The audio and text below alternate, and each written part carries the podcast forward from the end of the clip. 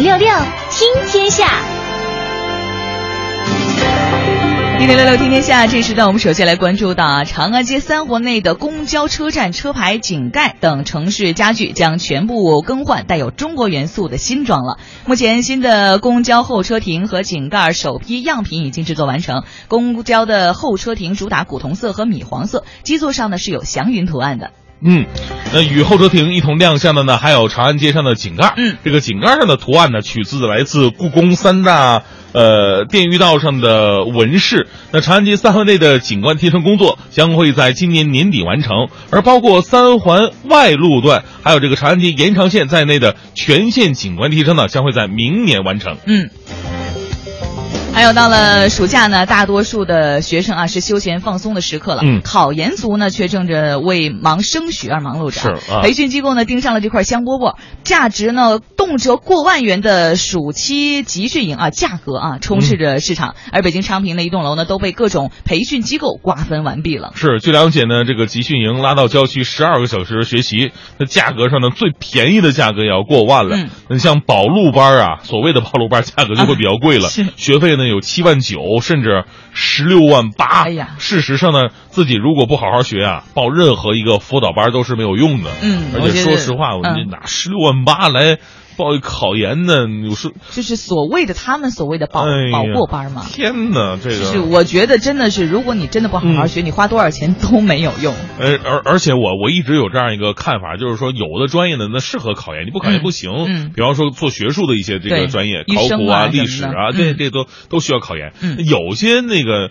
嗯属于那种技战力的类型 的，你就是这你不靠实 践。对，你就靠实践的。你出来以后，你搞那么多学术，对你来说是没有任何提升作用的。嗯你像很多专业，研究生毕业跟大学生毕业同一个是一工作样岗位的上啊拿的钱都是一样的，嗯你何必呢浪费那你几年对呀、所以要劝大家谨慎考虑哈。。是。啊而说到了最近，重庆有多个高档小区被盗了，丢的都是各式的奢侈嗯品。盗贼呢似乎对奢侈品特别的懂，而根据监控显示，每一次盗案发生的时候，一辆神秘的宝马车都会出现在现场。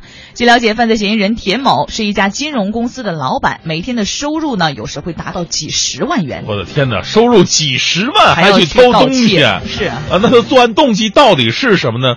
呃，犯罪嫌疑人坦诚的说，说每次生活上遇到难题，情绪不好，心情烦躁，就想通过盗窃来释放压力，疏解情绪。而每次实施完犯罪之后啊，心情都比较舒畅。啊呃，由于呢不在乎钱，所以说田某啊并不在意每次偷东西到底能卖多少钱那那然后他还去挑一些特别好的奢侈品去啊，偷。享受偷的过程啊，就像哎很多人选择这个压力的时候，选择在超市捏方便面是一样 的吗？呃，现在我跟你，你去这个牢里边去慢慢这个盘是的， 排压吧，这个哈。嗯。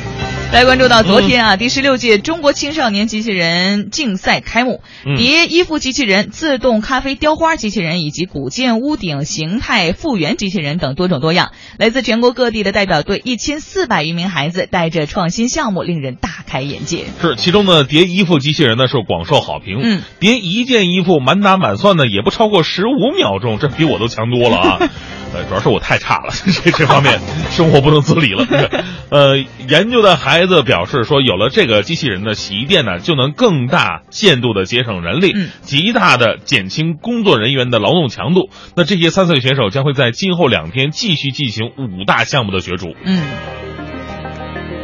再来关注到有关于财经方面的消息啊，嗯对于即将发布的二零一六财年第三财季财报的苹果来说，本季财报呢很有可能难有上佳的表现。从当前的数据来看，当季的 iPhone 销量呢约为四千万部，在中美两大市场都存在着不同程度的下跌，低于市场预期，增速呢比较缓慢。嗯，据了解啊，影响销量的因素包括消费者对新品的观望情绪、嗯 iPhone 6s 走入影响力的末期，包括三星 S 7系列在全球高端市场的亮眼成绩和国产厂商和国内在国内市场的表现强势。